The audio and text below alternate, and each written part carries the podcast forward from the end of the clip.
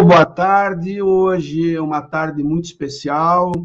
Temos um convidado, uma referência mundial no handball. Recebemos hoje diretamente da Espanha, o professor Jordi Ribeira Romans, que já antecipadamente eu gostaria de agradecer pela disponibilidade, pela atenção, desde o primeiro momento que fizemos o convite. Vamos falar com o professor Jordi. Como está, professor? Tudo bem? Boa tarde, boa noite. Bom, dentro de las condiciones en las que estamos en estos momentos, eh, personalmente estoy, estoy bien. Estoy ahora en Madrid, en la Federación, trabajando y, bueno, intentando un poco lidiar con ese problema que tenemos y que afecta también directamente al ¿no? Jordi, antes da gente falar da questão profissional, eu sempre procuro buscar algumas referências em relação ao nome da pessoa que eu vou conversar e também em relação ao signo da pessoa. Às vezes eu acerto, às vezes não acerto. Vou falar em português porque eu fui criticado pelo Jordi que meu espanhol é muito ruim. Um dia, um dia eu estava falando com o Jordi, tentando falar em espanhol, e me disse: não, fala português que é melhor do que o teu espanhol que eu não consigo entender. A palavra, o nome Jordi é a origem do nome Jordi, pelo que eu busquei, fala que é uma pessoa que gosta de manter-se de igual para igual com qualquer pessoa numa disputa.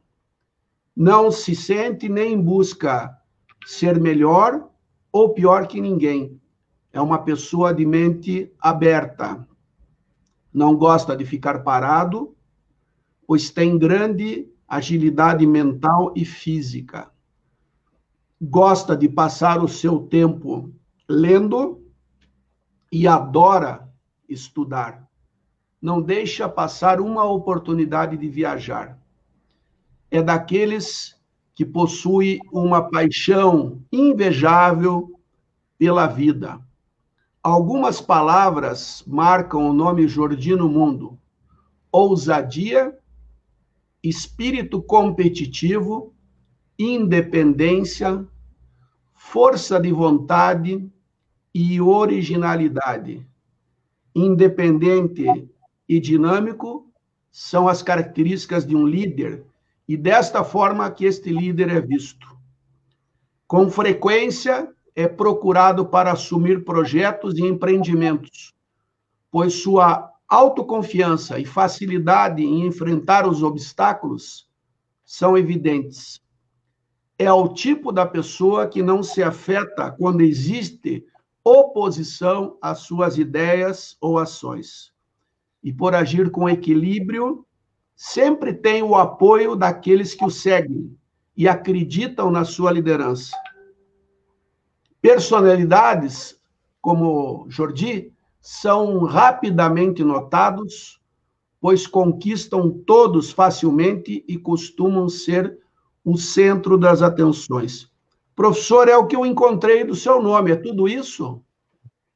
Bom, eu acho que meu nome fala muitas coisas positivas. Eu não sei se posso ter tantas coisas boas, mas algumas igual con mayor o con menor intensidad es posible, mas bom, seria bom ter tantas coisas, não?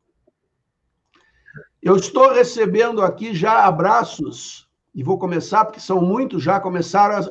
Ivete Balém de Curit... do Paraná, Sandra de Londrina, Jair Graço de Campo Mourão, Juliana Lima, Sérgio Cavicchiolo da Itália, o alemão aqui de Curitiba, Diogo Ubner. Quero aproveitar e esclarecer, o Diogo não é meu parente, Todos diziam que o Diogo Ubner na seleção, ah, o filho do Edgar, o Diogo, temos o mesmo sobrenome, mas não somos parente pelo que sabemos da nossa relação, mas o Diogo presente aqui com a gente. Professor Adriano Alves Rocha também mandando um grande abraço ao Jordi. É, Antônio Sérgio Guimarães, esse é meu amigo, é fera, abraços ao professor Jordi, Juliana Lima.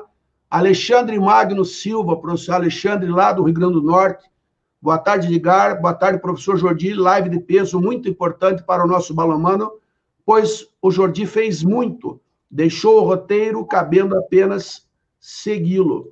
E o Nando, Nando Kister, grande professor de Gara, abraço e parabéns pela live. Professor, nós abrimos a live com muitas pessoas querendo lhe ver e querendo lhe dar um abraço, mas antes disso, Jordi é nascido em 5 de março e ele é do signo de Peixes. Dizem que os peixes, os piscianos, são signos que não condenam ninguém, são sonhadores ao extremo. Têm um coração infinitamente aberto para amar, pois não enxerga com facilidades o limite do ajudar e sacrificar-se desnecessariamente. Tem uma percepção muito aguçada, e quando tem uma ideia ou filosofia na cabeça, será muito difícil mudá-lo.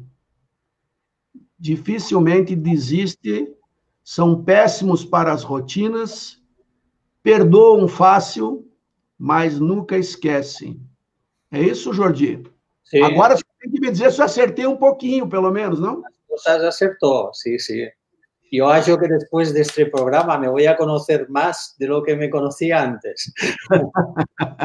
eu tô, eu tô fazendo estudos agora de astrologia para poder conversar com as pessoas. Professor Dênio de Brasília também, Dênio Ismael mandando um abraço. Sim. Jordi, você nasceu numa cidade chamada Sarriá de Terra, em Girona, na Espanha é, uma pequena, um pequeno povoado de 6 mil habitantes, e onde você diz que o handebol já era a principal modalidade da cidade. E eu tenho um cuidado quando converso com os professores, com os técnicos e com as pessoas que são referências no esporte, para levantar e para saber como é que foi o começo. Ter, teve aquele professor no início que foi aquele que motivou você a começar a prática. Eu queria que você contasse como é que é o início da história esportiva do Jordi no município de 6 mil habitantes. Bom, vou tentar falar mi portuñol. Normalmente, cuando llevo mucho tiempo fuera, y ahora son casi cuatro años ya, eh, y habré perdido un poco Más tengo suerte de que muchas veces aquí en España voy a muchos, a muchos lugares a asistir al yoga y hay mucho brasileño. Y al final siempre termino hablando con ellos y practico un poco el portuñol. Más normalmente, ahora ya fica un poco difícil. Eh, yo nací, como vos se faló, eh, aquí falamos pueblo, porque eh, no es una ciudad, es, una es un espacio mucho más grande. Un pueblo es lo que vos faló antes, un lugar de 7.000 habitantes, donde casi todas las personas eh, novas, jóvenes, jugaban a handball. Mas yo gustaba mucho de jugar a fútbol. Y el problema es que yo en la escuela jugaba fútbol y, y con mis amigos jugaba handball. Entonces, eh, llegó un momento determinado en el, en el club que falaron o você joga fútbol o você joga handball, mas no puede combinar las dos cosas. Entonces yo decidí jugar a handball con mis amigos y a partir de ahí ya es que sí un poco más de jugar a fútbol. A partir de ahí yo jugué mm, muy nuevo mm, con, con, con, mi pueblo, mi ciudad, en las categorías eh, alevín, infantil, cadete, como se fala aquí, y llegó un momento cuando yo tenía 15 años que fui a, estaba esperando para entrenar en, el gimnasio y, un entrenador, un técnico nuevo también que estaba en la cuadra, que estaba entrenando unos atletas de 8 o 9 años, faló para mí, oye, ¿usted puede venir a ayudar a mí a, entrenar? Y yo bueno, y decide la arquibancada y fiqué en la cuadra para ayudar a él. Desde ese momento ya nunca más dejé de entrenar. Más adelante, cuando tenía 16, 17 años, yo ya dejé de, de, jugar, eh, más yo veía que no, era, no iba a ser un buen jugador y gustaba mucho de entrenar. Y sigue entrenando, entrenando todas las categorías. Después, cuando llegué a los 19 años, tuve que ir a hacer el servicio militar. No sé si se fala en Brasil, servicio militar. Sí, sí que vos tiene que estar un año ahí. Ahora ya esto ya no existe aquí más, en aquella época sí. Y cuando volté del servicio militar, el club faló para mí si yo quería ser el técnico del equipo adulto. Y, y pegué el equipo adulto. Estaba en aquel momento, falaban Primera Nacional, más era una segunda división ahora. Y yo empecé a entrenar. La mayor parte de los atletas eran casi mayores que yo, porque yo tenía 20 años. Y en aquel momento, de los 20 hasta los 26 años, yo fiqué entrenando en mi pueblo. Y, y llegó la primera oportunidad para yo poder entrenar a nivel profesional. Y yo en aquel momento pues inicié mi etapa profesional a los 26 años. Ahora tengo 57, pues, pues se imagine, eh, no, no, he parado ni un año de, de, trabajar, afortunadamente, por suerte, ¿vale? Y, y, bueno, y así fue un poco el inicio, ¿no? Jorginho, então quer dizer que o mundo perdeu um grande jogador de futebol e a Espanha perdeu um grande jogador de balonmano, é isso? É verdade?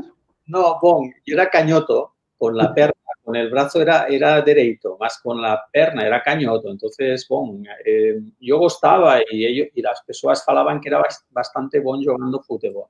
Mas en aquella época, estar con los amigos era lo máximo. Entonces, sí, mis amigos jugaban a handball. Yo dije, bueno, pues voy a jugar allá. Eh, yo jugaba de pivot, eh, más no era muy bon y tampoco era muy fuerte. Y jugué en plan amateur, nunca fui un profesional jugando, ni mucho menos. Yo, yo nunca pensé que yo saldría de, de mi ciudad, ¿vale? Eh, en aquella época, eh, vos normalmente si su pai era carnicero, era carpintero, o era albañil, eh, normalmente cuando eh, ficaba adulto, você comandaba el trabajo del pai, ¿no? No, no, normalmente era más difícil que você saliese fuera. Yo nunca acredité que en un momento determinado mi vida se iba a transformar eh, de forma profesional en el esporte. Mis pais siempre falaban, você tiene que estudiar, no se va a ganar la vida jugando a handball. ¿Vale? Por lo tanto, usted tiene que estudiar. Yo era muy mal estudiante, yo gustaba siempre de estar fuera de, de casa y, y, mis pais siempre tenía briga con ellos, porque ellos siempre falaban, vos está todo el día jugando a handball, entrenando a handball, más eso nunca le va a servir para vos en la vida, vos tiene que estudiar. Y lo que son las cosas que después viró un poco mi, mi trabajo y mi profesión, ¿no? Y mi vida. A gente tem conversado é, e você, muito, muito jovem, com, começou a perceber, e você é prova disso, que as crianças e os jovens, quando vão para o esporte, vão por motivações diferentes. Alguns grupos estão porque buscam os amigos, que é uma questão de sociabilização. Outros vão pela prática do esporte como uma atividade física outros vão para a prática buscando alto rendimento e o resultado. Isso é muito cedo. E você tocou num outro ponto que é importante, que é a presença do, dos pais neste processo. Então, você, jovem, percebendo que não teria uma carreira esportiva, é, num povoado pequeno, é, onde a cultura era os filhos assumirem as profissões ou as empresas dos pais. Foi muito mais difícil esse início para você do que hoje, normalmente, você percebe que os jovens têm muito mais possibilidades e muito mais, é, vamos dizer assim, apoio, porque hoje você tem um esporte na mídia, você tem as pessoas mais preocupadas com a área de saúde. Você vê uma grande diferença do teu início para o início dos jovens hoje? Bom, eu acho que os, os tempos han trocado muito, ¿no? En comparación a lo que era antes. Y también pienso que antes la vida en, los, en las pequeñas ciudades y la, la, la vida en las grandes ciudades era diferente. Yo acho que ahora son un poco más próximos, probablemente porque estamos en un mundo muy conectado, ¿no? Todo el Internet, yo acho que ha hecho que todos estemos más conectados y que probablemente tengamos más acceso a todo. O sea, antes no tenía internet. Eh, yo lembro que, por ejemplo, yo vivía a 100 kilómetros de Barcelona, que ahora eso es una, son muy pocos kilómetros y es una distancia muy corta, pero en aquel momento la distancia entre una ciudad pequeña y una gran ciudad era, era un espacio muy grande y era difícil entenderlo. Las personas que vivíamos en un pueblo pequeño con familias trabajadoras, el, estar, el estar en la universidad eh, era algo más que complicado, no era algo tan accesible como puede ser ahora. Ahora eh, muchos, muchas familias trabajan para que sus hijos puedan estar en la universidad. Yo lembro que mis pais nunca dejaron de, darme nada, pero eran personas trabajadoras, eran personas, uno trabajaba en la fábrica de, papel, mi madre era, era modista, eh, y, los, las personas novas, los, los fillos, vivíamos muchas veces en la rúa, ¿no? Yo hallo que ahora los, las personas tienen muchas posibilidades, ¿no? Eh, especialmente, eh, eh, por ejemplo, en España los atletas, los, los, los, fillos tienen muchas posibilidades de hacer muchas cosas y antes probablemente teníamos menos. ¿Cómo fale para vos? Yo nunca pensé que pudiese eh, en el mundo del deporte llegar tan longe. Ahora los atletas, yo hallo que siguen buscando en el, en el deporte colectivo un relacionamiento con un grupo. El estar con los amigos también sigue siendo algo importante. Una vez fican con los amigos, si ese, ese atleta o ese jugador eh, tiene muchas posibilidades, es muy fácil poder llegar, porque ahora es muy difícil que un atleta vos no pueda controlar. Antes sí, antes había muchos atletas que igual podían ser muy bons, más estaban en lugares que era difícil acceder y usted no conocía. Ahora eso es muy, difícil. Ahora todos los atletas que tienen posibilidades, tienen posibilidades de llegar o de tener, o tener los medios para poder llegar. ¿no? Estoy hablando de lo que es la cultura de, deportiva aquí en España. ¿no? Sí. Aproveitar mandar um abraço para o Jackson Xavier, Sebastião Mauro de Campo Mourão, a Nicole em Londrina, o Carlão está lá em Rondônia com a gente, Sérgio Alves do Rio Grande do Sul, Silvio Cordeiro em Blumenau. Você, tem, você deixou muitos amigos no Brasil, Jordi, muitos fãs e muitos amigos. Isso fica, fica muito claro e evidente pelas manifestações. É, professor aqui, Dinaldo Silva, falando o handebol brasileiro se divide em duas eras, antes do Jordi e depois do Jordi, e que a gente deve muito à evolução do handball brasileiro, a tua presença. Nós vamos falar sobre tua presença no Brasil, mas você colocava é, que você iniciou aos 26 anos como o treinador profissional de uma equipe da divisão de honra da Assobal. É, como é que foi essa saída sua de um pequeno povoado e assumindo tão jovem uma seleção, uma equipe já disputando a liga de a liga de, honor, de honra do Campeonato Espanhol. Foi um, uma mudança muito sensível, porque a gente discute muito, Jordi, sobre a saída dos atletas do Brasil para a Europa, sabe, se discute muito do, do, do técnico que sai de uma equipe, muda de estado, mas sair de uma equipe,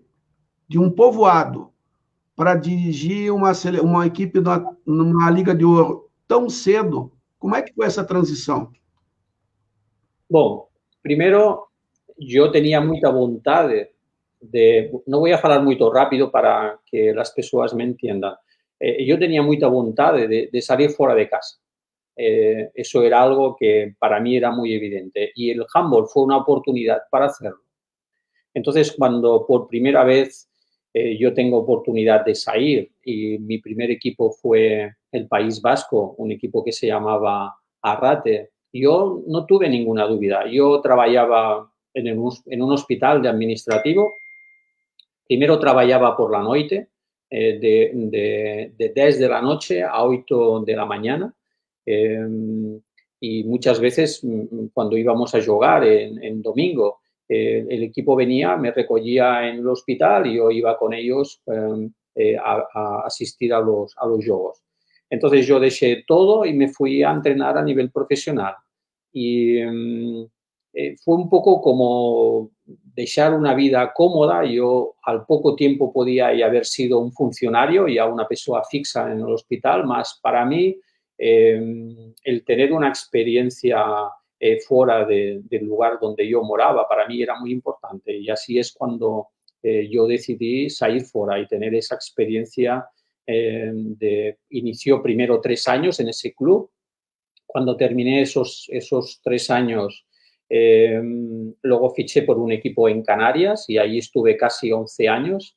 Y luego volté para la península, yo entrené en, Irún y después eso no salió muy bien y mm, me mandaron en Bora porque los resultados no, no, iban bien. Y yo en aquel momento decidí que ya había terminado mi etapa de handball. Em, yo tenía mi cuñado que, yo quería poner un restaurante y, en aquel momento dije, bueno, voy a dejar de, de, entrenar a handball. He vivido ya muchos años, había vivido un poco mi experiencia. No tuve oportunidad de entrenar un equipo de máximo nivel para poder competir eh, con los equipos eh, de arriba y hallaba que ya había una cosa que no terminaba de llenarme. Entonces quería dejar un poco ese tema. En, ese paso, en ese momento, fue cuando yo recibí la propuesta para ir a Argentina. Entonces eh, me propusieron ir primero un año ahí a trabajar con la selección y, y, yo decidí en ese momento qué es lo que voy a hacer. ¿Voy a quedarme aquí, de hecho, de jugar a, de hecho, de entrenar a handball o decido mm, tener una experiencia más?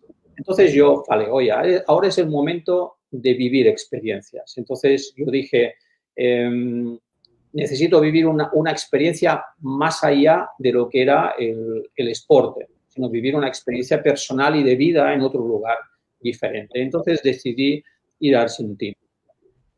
Y ainda que los primeros días y las primeras semanas para mí ahí fueron muy ruines, era mi primera actividad fuera de, España, con toda esa psicosis de la seguridad, que cuando vas a los lugares así empezaron a hablar conmigo, más poco a poco fiqué a gusto ahí trabajando con los atletas nuevos, con la selección, etcétera, y conociendo todo lo que era Argentina, pude viajar a algunos lugares y así.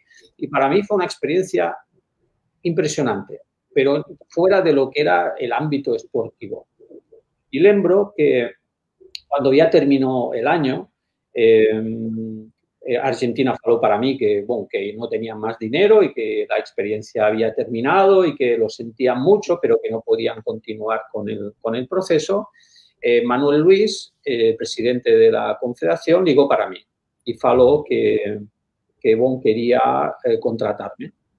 Entonces, por cuanto estaba en Argentina, viajé un día a, a Sao Paulo y yo lembro que cuando Mm, viajé a Congoñas, ¿no? Y yo mm, siempre lembraré la sensación que tuve en, volar en, Sao Paulo, ¿no? Una sensación de una ciudad grande, grande, grande. Yo decía, esto es inmenso, ¿esto qué es? Yo decía, ¿dónde está el centro? Y centro de la ciudad debe ser aquello de allá. Y después el, el avión viraba un poco y decía, no, debe ser aquello de allá. Y nunca terminaba de ver lo que era el final de la ciudad, ¿no? Que para mí pues era una sensación un poco extraña. Y ahí fue cuando Manuel me convenció para, para venir a, entrenar en Brasil. Entonces, yo lembro siempre los primeros momentos que yo decía, ¿qué voy a hacer aquí con este país tan grande? ¿Cómo, cómo vamos a empezar a trabajar aquí? Y, y, bueno, y empezamos, ¿no? Y fue mi primera etapa de, de tres años en Brasil. É, aqui o Diogo Gubner, de novo, dizendo que está com saudades de você. O Tiago Caldas dizendo que é o melhor que já vi, tive a oportunidade de trabalhar. E aí, Jordi, você sai e a tua, a tua, a tua trajetória ela vai aumentando, ela sai do povoado, vai para uma cidade maior, vai para um outro país, e chega ao Brasil em 2005 com o objetivo de classificar é, a equipe brasileira aos Jogos de Beijing em 2008.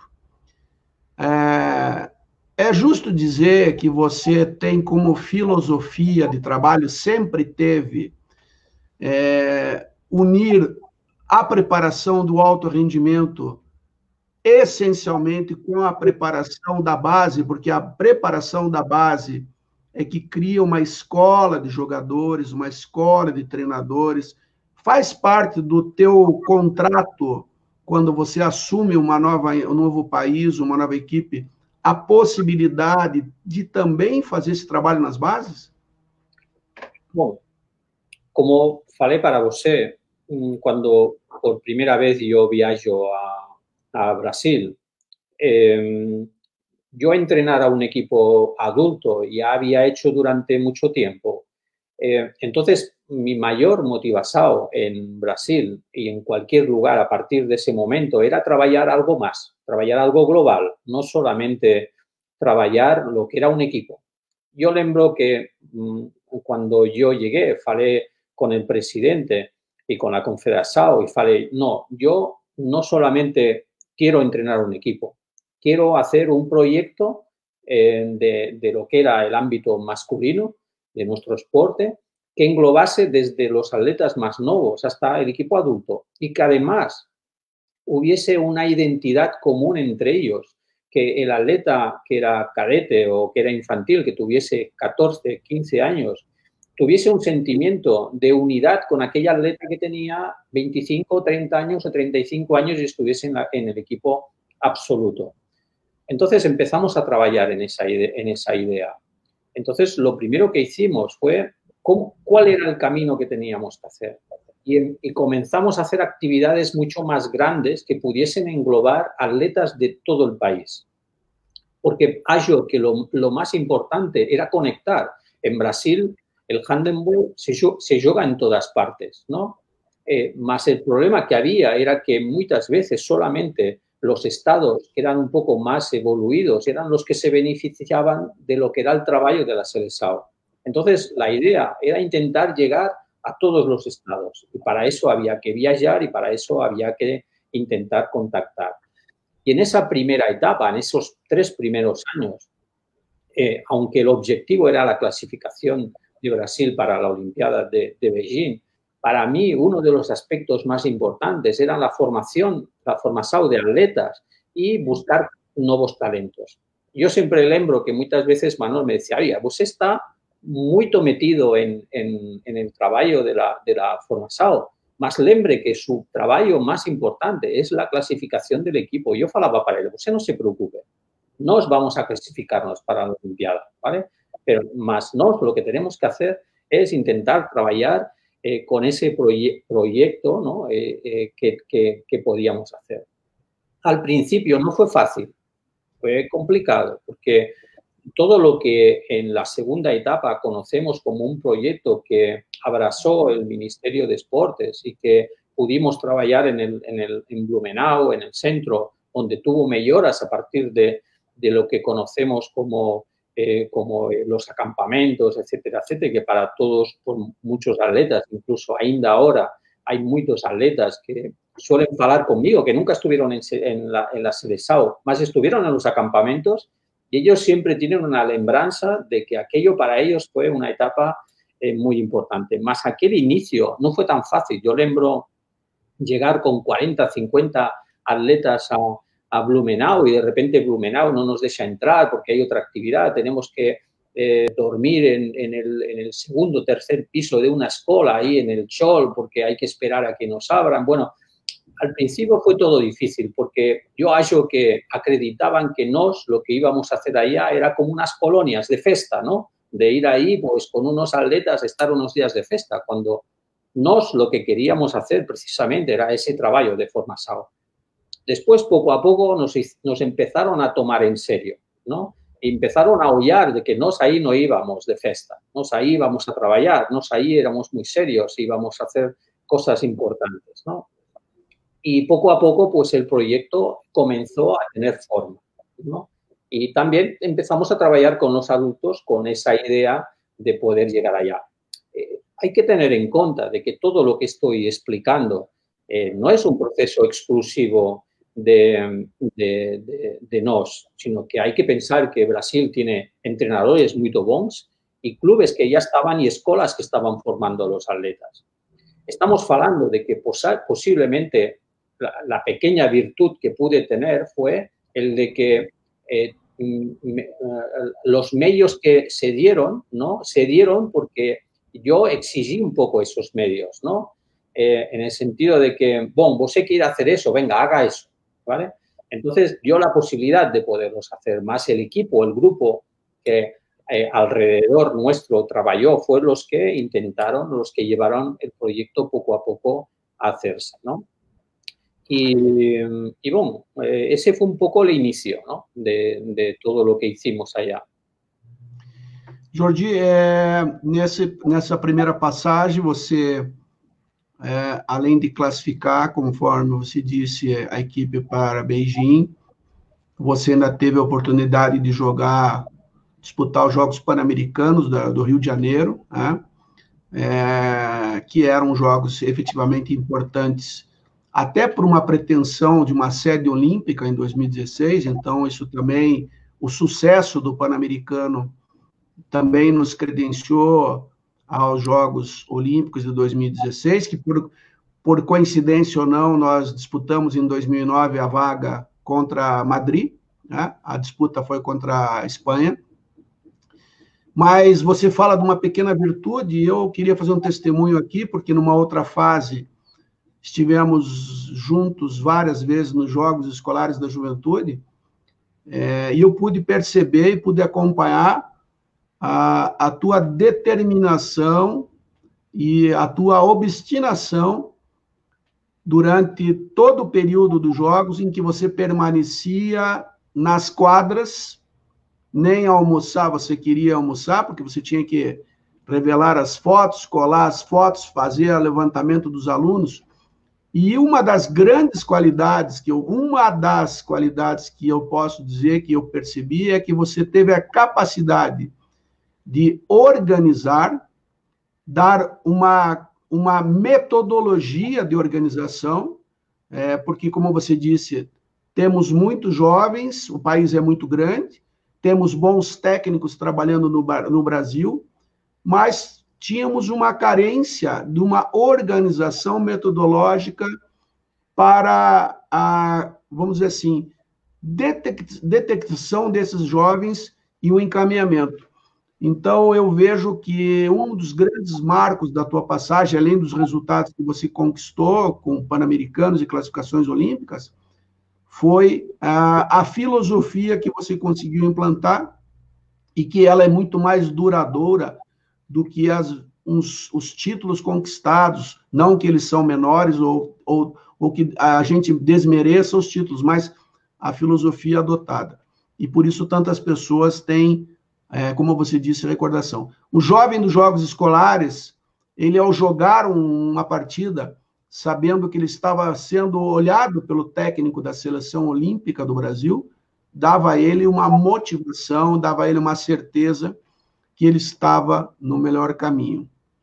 E aí termina, terminando Beijing, Jordi, você tem uma segunda oportunidade, você volta para a Espanha, você tem uma segunda oportunidade, e você consegue fazer um trabalho entre o clube e a seleção que permitia você atender as duas, já visando exatamente os Jogos de 2016, ¿é isso?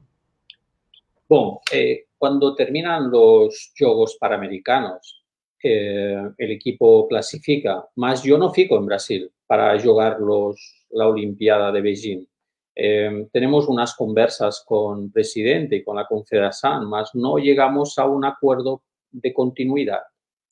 Entonces, e, en ese proceso yo recibo una propuesta de, la de Mar de León, uno de los mayores equipos que hay eh, en España, y tengo una oferta para trabajar allá. Entonces, yo al final decido eh, voltar a España y entrenar en el club cuando llego a España y comienzo a entrenar, eh, eh, Confederação fala conmigo para a ver si yo quiero estar con Brasil en, en, los Juegos. Entonces falo con el presidente del club en España y él permite que yo pueda compaginar las dos tarefas y poder estar allá. Cuando termina la Olimpiada de Beijing, ahí, a partir de ahí fecho lo que es mi etapa en, en Brasil y comenzó única y exclusivamente mi trabajo en el club. Eh, hay buenos, buenos resultados en, en, mi club y al final consiguen ampliar mi contrato dos años más, prácticamente cuatro. Eh, con ello ya en ese periodo ya Brasil tiene la posibilidad de jugar los Juegos Olímpicos. Después de esos cuatro años yo no renovo en el club y sé que existe la posibilidad de que eh, la Confederación Manuel pues volte a hablar conmigo para voltar a Brasil y tener ese proyecto de cuatro años. Tengo varias ofertas de clubes para poder, eh, para poder entrenar en aquella etapa. Incluso tengo una posibilidad de ir a París. Ainda no era el París de ahora, de, de en estos momentos. Ellos querían contratar de dos a tres años para ir a entrenar a París, más yo en mi cabeza está que yo quiero voltar a Brasil porque pienso que algo ainda eh, quedó por hacer de aquella primera etapa, ¿vale? Y necesito terminar y completar eh, el, trabajo que hicimos allá. Entonces, bueno, recibo la propuesta para ir a Brasil y yo volto a Brasil. Y a partir de ahí, con el conocimiento y mi cabeza ya con todos esos tres años que yo había estado, sé desde el primer momento eh, cuál es el camino que tenemos que seguir aunque es verdad que eh, esos cuatro años fiqué fuera sin conocer un poco los atletas nuevos que podían estar en, Brasil, ¿no? Entonces, cuando yo llego, empiezo a descubrir nuevos atletas y nuevas personas que, mm, están alrededor de, de, esos atletas, ¿no? Eh, entonces, a partir de ahí, yo entiendo que eh, en la rama masculina hay que dar un salto cualitativo para poder tener un buen resultado en el 2016 y eso quiere decir que tenemos que trabajar para buscar algunos atletas que muden un poco la, fisonomía, la imagen de la selección para poder equilibrarnos con lo que es eh, los, los, times y las selesaos eh, europeas. Yo lembro perfectamente que el primer año eh, hacemos una actividad en, en, Blumenau de 120 atletas y entendemos que ese son los en la última edad de que puede llegar a la Olimpiada, porque ya más en bajo son jugadores muy nuevos y no pueden llegar. Entonces, ahí seleccionamos a un grupo de, atletas y explicamos para ellos que ellos tienen la posibilidad ainda de poder llegar a la Olimpiada. Lembro que muchos de ellos con los hoyos así grandes dicen, nos podemos llegar a la Olimpiada. Sí, a vosotros ainda pueden llegar a la Olimpiada. Y es ahí cuando iniciamos un proceso, juntamente con los atletas que van a dar un poco más de consistencia por la experiencia que tienen, y empezamos a trabajar con unos atletas nuevos y a colocar y mixturar esos atletas para generar otro tipo de juego y otro tipo de, de, forma para poder competir con las mejores selecciones. Y a partir de ahí empezamos a trabajar. Como es normal, esos atletas nuevos, después de un, de una primera, de un primer trabajo ahí, juntamente con los clubes, porque sigo falando para vosé, que los clubes evidentemente son los que terminan formando y los técnicos de los clubes los que ayudan a la formación de esos jugadores porque ellos ya trabajan día a día, pues lo único que hace es fijar en la cabeza de ellos, ¿vale? Que ellos pueden llegar muy longe con las posibilidades que tienen y ayudarles a, al camino que tienen que hacer, ¿vale? Você ahora tiene la posibilidad de estar aquí, más mañana, a mañana você tiene que estar en este lugar y a mañana usted tiene que estar en este lugar. Y si usted da cierto en esto, usted puede llegar muy longe. Y es así como muchos atletas que estaban allá, ahora en estos momentos, son atletas que están en muy buenos equipos, ¿no? Y que además han dado la posibilidad de que a la Selesao le han dado un retorno, ¿vale? El retorno de la competitividad. Y de esa manera todos aquellos atletas que fueron teniendo un camino y otros que ya estaban fuera en ese periodo, pues se tiene que lembrar que hace ocho años Brasil tenía dos, tres atletas jugando en Europa y ahora tenemos casi más de 50 eh, jugando y, estoy hablando, tenemos, cuando, y ainda estoy pensando en que formo parte del tenemos, ¿no? ya no es tenemos, más de 50 atletas fuera de, Brasil jugando en Europa, muchos de ellos en muy buenos equipos. Y eso es un retorno para la selección. Entonces, a partir de ahí, llegamos a la Olimpiada Y con esa mixtura de atletas nuevos y esa mixtura de atletas ya con experiencia. Sin esquecer de que en ese periodo muchas atletas ficaron fuera, pero hicieron papeles muy importantes para la formación de estos atletas, ¿vale? Conseguimos dar un salto cualitativo, ¿vale? Y lembro que somos capaces de ganar a Alemania, que era la campeona de Europa en ese momento, ganamos a Polonia, que había quedado cuarta en el Mundial de, de, Qatar. Eh, tenemos la mala suerte de que todos queríamos intentar no jugar contra Francia en cuartos de final, más Francia pierde un juego en, su grupo y queda encuadrado en los cuartos de final con nos. Yo hallo que con cualquier otro equipo eh, Brasil podía haber estado hasta el último momento compitiendo para llegar a las semifinales.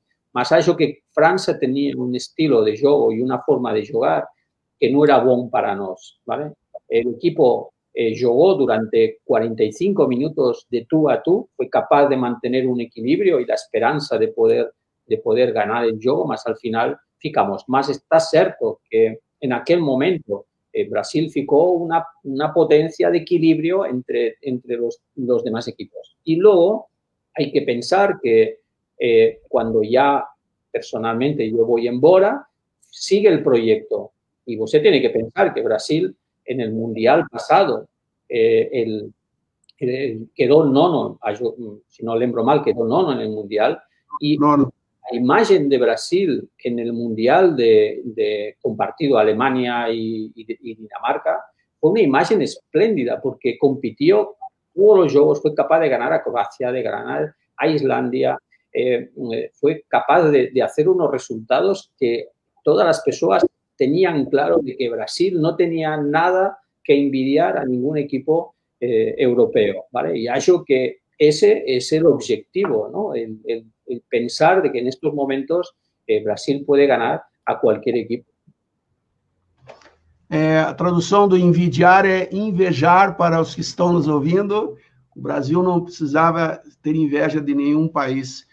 Jordi, é, você, no, ao final da competição no Rio de Janeiro, nos Jogos Olímpicos, e depois com o resultado, já no Mundial, que você citou, que foi nono lugar, você.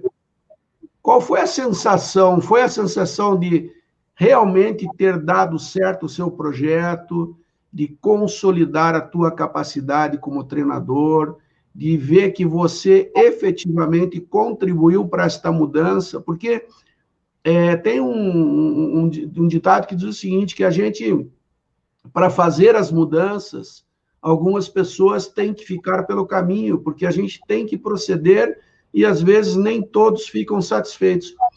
Mas as pessoas, ao final, e você, tiveram a certeza que foi o melhor caminho, que foi uh, o, o, o resultado que você esperava, e você colocou, as disputas passaram a colocar o Brasil em nível de seleções que até então a gente não imaginava ter poder de enfrentamento.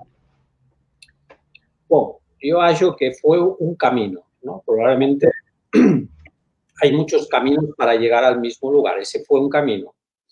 Yo pienso ahora, después de, de unos años, de que eh, realmente eh, mm, lo que aconteció en ese periodo fue mucho más longe de lo que yo esperaba, ¿no? Eh, en el sentido de que, bueno, ha sido un proceso que luego todo va sumando, va sumando, va sumando, y usted sabe que formó parte de ese proceso, ¿no? Del proceso de la formación de atletas, del proceso de la formación de, de, de una selección en la que usted ainda estar fora se siente muchas veces identificado y que você, cuando, como falei antes, eh, cuando va a asistir a un juego, los atletas brasileños vienen a hablar con você, casi como e, en aquella época, ¿no? Entonces, yo siempre he falado, y aquí a veces en España, sobre todo los primeros años, siempre falaban, oiga, vos ya no está en Brasil, vos está en España, ya es que esa de, de Brasil, ¿no? Porque yo siempre falaba, oiga, yo, si hay un espacio en mi vida que no puedo esquecer, es el espacio que estuve en Brasil, porque más allá del tema esportivo, la vivencia personal con las personas que trabajaban conmigo, con los atletas, tanto aquellos que ficaron en la Selesao como aquellos que no ficaron en la Selesao, más que siguen estando en contacto. Aquellos que ya no están en contacto, pero vivimos, vivimos intensamente las experiencias en Blumenau, en, en, los diferentes lugares que visitamos. Usted tiene que pensar que de 27 estados, yo visité 25 estados, ¿vale? Y que ahí hicimos un montón de actividades. Mira, aquí en, en mi cuarto ainda tengo Ahí tengo una, una furgoneta en Piauí con un montón de atletas dentro de la furgoneta. En Piauí, cuando eh, con Juliano íbamos a buscar los atletas infantiles para ir a jugar. Ahí tengo una foto lembrando siempre de, de Mateo Sato, que fue una de mis primeras actividades en Boavista de un atleta que luego tuvo una desgracia en un juego y, falle, y falleció. Eh, la, la, invitación de Joao cuando, cuando casó, uno de los centrales de la Seleção. Ahí más en baixo hay una foto de Arthur. Eh, bon, eh, este es mi despacho de la federación, más ainda tengo lembranzas de, de, Brasil. Aquí en, en, Casio, por ejemplo, está viviendo en Madrid y algunas veces tomamos café. Eh, eh, yo hallo que Brasil sigue formando parte de, de, de mi vida, ¿no? Y para mí como falo es una experiencia, fue una experiencia muy importante y que fico orgulloso de que siga adelante, ¿no? Sabemos que no estamos pasando un buen momento ahora, ¿vale? Por diferentes circunstancias a las cuales, pues para mí es una situación penosa, ¿no? Porque también yo ainda tengo ese sentimiento y muchos atletas falan conmigo y, y espero que se solucione y, y tengo la, la ahora en el Mundial. Mi primer juego es contra Brasil. Nunca, nunca no hay manera de que no haya una competición que no termine jugando con Brasil. Entonces, entonces bueno, yo acho que ya no sé qué más voy a falar, más tengo un montón de amigos en Brasil y, y bueno, ya falé para vos que, que para mí es inesquecible la experiencia que he tenido allá. Você falou, você mostrou que você tem aí muitas lembranças de algumas passagens tuas no Brasil, mas eu posso te garantir, posso te assegurar que o Brasil tem muito mais lembranças tuas é, por todos os lugares por onde você passou e você deixou a sua marca de uma pessoa extremamente é, profissional, um amante do handball, um profundo conhecedor do handball, e isso fica claro e evidente porque após os Jogos de 2016, você volta a assumir a equipe da Espanha, é, a equipe da Espanha que tinha ficado fora dos Jogos é, Olímpicos. Como é que foi esse retorno? Porque depois você ter passado um período em Argentina, você passou um período em Brasil, voltou para um clube da Espanha. Como é que é esse retorno, sabendo dessa responsabilidade, que pelo teu perfil e teu, teu signo e pelo teu nome não é difícil entender. Você é buscado para conduzir grandes projetos. Como é que, se, como é que aconteceu essa volta e que também culmina é, com o título de campeão europeu 2020 e uma classificação para é, os Jogos de Tóquio 2021? Bom, primero tengo que falar que para mí fue, fue difícil dejar Brasil. Eh, lembro que el último día que Casio, Gustavo, Helio vinieron a buscarme al apartamento para, para ir al aeropuerto fue, yo hay un día muy triste, ¿no? Los días antes de ir en Bora para España. Tenía esa sensación de dejar algo importante en Brasil. Más la, la, de Sisao ya estaba, ya estaba presa y iba para España. Y para mí también era un proyecto ilusionante. Igual que aconteció en Brasil, mi idea en España fue eh, pegar, uh, intentar hacer un, un trabajo global, igual que en Brasil, no solamente con el equipo adulto, por mucha responsabilidad que podía tener el hecho de pegar a un equipo que había sido campeón del mundo, y con atletas muy profesionales que estaban jugando ya en times y que tenían un nombre, etcétera, etcétera. Para mí había una parte que también seguía siendo importante, que era la búsqueda de talentos, el trabajar con la formación, eh, etcétera, ¿vale? Y así aconteció y como ven en mis costas, ¿vale? Las mismas parecidas fotos que muchas veces mostré en Brasil de los acampamentos, pues pueden oír que hay acampamentos detrás que son acampamentos aquí en España, primero regionales y luego nacionales. Y ahora, eh, en estos momentos, eh, tenemos casi más de 54 atletas que iniciaron en, las actividades como, como, los acampamentos que hicimos eh, en Brasil y que ahora con 20 años solo ya están en, las alineaciones de la Liga Sobal, de la primera división. Y para nosotros esto es un orgullo. pegar a una selección con España. España no, no había participado de la Olimpiada eh, de, Brasil. Después de mucho tiempo era, estábamos en un momento triste porque había sido un momento muy duro para, para España, que, que, por primera vez en muchos años eh, España no participara en una Olimpiada. Estábamos en un proceso difícil de saber qué iba a acontecer con la Seleção. Muchos falaban de que había que trocar toda la Seleção, que ya muchos atletas ya no estaban prontos para poder jugar en el alto nivel y poco a poco casi esos mismos atletas, ese mismo bloque que no había clasificado para, para el 2016 la Olimpiada, junto con algunos atletas nuevos, empezamos a caminar poco a poco en la formación de un grupo, de un grupo cada vez más compacto. Em, y conseguimos ganar dos europeos, el del 2018, eh, que era el primer europeo que, España eh, ganaba, y luego conseguimos ganar quizá el más importante, que era el del 2020, que daba la posibilidad de la clasificación para la Olimpiada. Y hallo que fue un premio a una Gerasao muy importante que había dado muchas cosas positivas em, a, España y conseguíamos tener esa vaga olímpica y esos dos campeonatos em, de Europa y dar la posibilidad de algunos atletas nuevos a poder iniciar en lo que es la troca que dentro de unos años pues va a tener, o dentro de, poco tiempo, va a tener que haber en la Seleção. Ha sido una historia con diferentes protagonistas, más muy parecida a la que aconteció en Brasil, salvando como siempre las diferencias entre un país eh, que venía de ganar el Mundial del 2013, el Mundial del 2000 5 eh, del 2003, Lembro, y que siempre ha sido una selección que ha estado en los, en los mejores posiciones mundiales y europeos y que para mí era una herencia difícil al principio, ¿no? De cómo yo podría eh, conseguir mantener o superar la posibilidad de eh, tener resultados, ¿vale?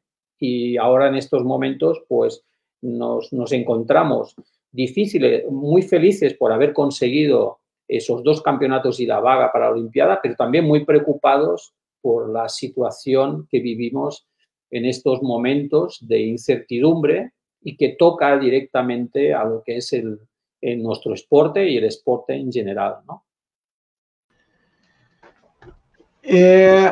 evidentemente que ese momento, como você coloca, de pandemia, É um momento difícil, é um momento que afeta o mundo todo.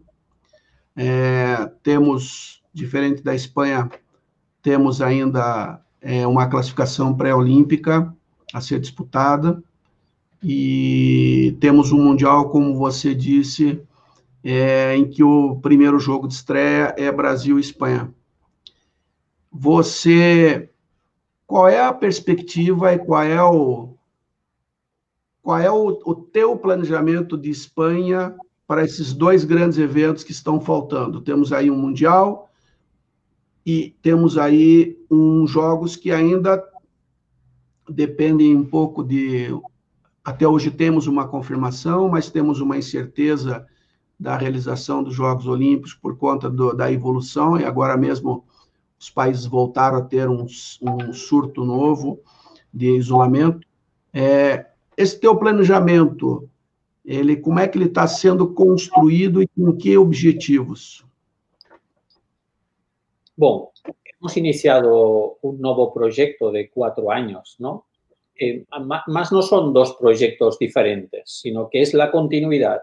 nos desde, desde el primer día, igual que hicimos en Brasil, trabajamos para el presente y para el futuro. Y a medida que hemos ido caminando, hemos siempre tenido esa mentalidad. Entonces ahora nos encontramos primero en un mundial eh, que probablemente si, si, no, si la Olimpiada no hubiese trocado de, año, eh, en estos momentos estaríamos hablando de una transición de atletas ya que han dejado la selección por la edad y ahora tendríamos una selección muy diferente de la que tenemos en estos momentos. Hay muchos atletas que mantienen la competición porque quieren llegar a la Olimpiada. Entonces, eso quiere decir que con esos atletas ainda compitiendo están ahí eh, con la posibilidad de jugar en la, en la. Eh, el Mundial, tenemos un grupo muy complicado porque está Polonia, que es una selección europea con un muy buen nivel, una selección muy física. Brasil, un equipo que cada competición internacional ha ido sumando eh, un esgraón más. Eh, y luego Tunisia, que es un equipo que siempre está acostumbrado, eh, habituado a jugar normalmente en competiciones internacionales. Es un grupo muy, muy exigente, ¿vale? Más la idea de España, evidentemente, es intentar pasar de grupo y con, intentar pasar con, con, puntos e intentar hollar lo más longe posible. Más la experiencia del europeo siempre ha sido ir poco a poco pensar en cada juego, pensar en cada etapa, vivir intensamente cada momento y eso es lo que nos ha dado el resultado. Una vez termine el Mundial, eh, en nuestra, nuestra cabeza va a estar la Olimpiada. Evidentemente, es el fenómeno más importante esportivo que hay y muchos atletas saben que para ellos va a ser, puede ser un punto final. Más para nosotros, para los técnicos y para eh, la federación, evidentemente, es un punto donde hay que ir a competir. Eh, tener una medalla en la Olimpiada es algo muy importante y yo que ese tiene que ser nuestro objetivo.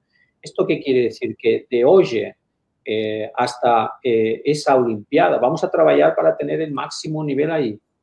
El, Mundial es importante, sí, como todas las competiciones internacionales, más evidentemente lo más importante es esa Olimpiada que va, que esperemos que se juegue en verano en el 2021. Professor Jordi, estamos chegando ao final aqui da nossa conversa. Eu quero te agradecer muito pela tua atenção, é, dizer que o handebol brasileiro tem um carinho muito especial pela tua passagem e por tudo aquilo que você fez pela modalidade no país, pela implantação de um trabalho, pelo carinho que você tem pelo país. José Carlos Mendes aqui, o Spock, mandando um abraço também, o Sérgio Alves também mandando um abraço do Rio Grande do Sul, Silvinho lá de Blumenau. É, e, e dizer que os resultados é, por onde você passou, é, as conquistas que você teve na quadra, elas foram extremamente importantes e foram reflexo e resultado do, da tua competência. Mas os resultados que você também teve fora da quadra foram também fruto da tua personalidade, da tua capacidade, da tua integridade enquanto profissional. É uma função difícil. Ser técnico de uma equipe de clube é uma dimensão. Ser técnico de uma seleção de um outro país tem outra dimensão. E, e, e ser técnico da seleção do seu próprio país traz ainda e principalmente um país que tem o handball como uma modalidade de extrema importância, traz ainda mais uma responsabilidade. Então, eu quero agradecer, vou te deixar para que você faça teus agradecimentos finais e depois que a gente encerrar, a gente faz aqui uma conversa para avaliar como é que foi o nosso papo. Então, muito obrigado. Deixo você aí para as tuas considerações finais. bueno, muito obrigado por súas palabras e gostaría de agradecer a oportunidade de, de, de ficar aquí en este programa. Ha sido casi una hora de, de lembrar de muchas cosas que, como falei para você, foron muito importantes. Eh, yo siempre falo que yo probablemente aporté, hice cosas muy boas en Brasil y que ayudé a muchas personas, pero también yo hallo que el retorno que yo tuve fue mucho más grande del que probablemente yo aporté. Yo siempre falo que eh, yo cuando fui a Brasil tenía una edad y cuando volté de Brasil tenía una edad menos 10 años, ¿vale? Con lo cual fiqué más nuevo cuando volté de Brasil que cuando fui. Eh, está claro de que hubo mucho trabajo, que hicimos muchas horas, que fue todo muy, en momentos determinados, muy, muy cansativo por las horas que ficamos, más yo hallo que para mí fue una experiencia, como siempre falo, que nunca voy a esquecer. Y bueno, solamente obligado a todas aquellas personas que ficaron perto de mí y que ayudaron en este proyecto y también todas aquellas personas que siguen trabajando allá en Brasil por nuestra modalidad para eh, mejorar la vida y la calidad de vida de, muchos atletas en las escuelas a través de nuestro deporte en los diferentes estados, eh, en los clubes donde tienen un poco más de posibilidad de evoluir, eh, con la esperanza de que el deporte siempre sirva para unirnos, para tener una mejor calidad de vida, para poder transmitir todos aquellos principios, aquellos valores éticos que precisa de una, una boa sociedad. Y bueno, yo que, que, con esto, pues esperando pues que pueda voltar a Brasil pronto, que eso querrá decir que la, pandemia ya ha fechado, que hallo que ahora tenemos que tener todas mucha fuerza para poder salir de esta situación en la que estamos y que nuestro sport pueda sobrevivir ainda más fuerte.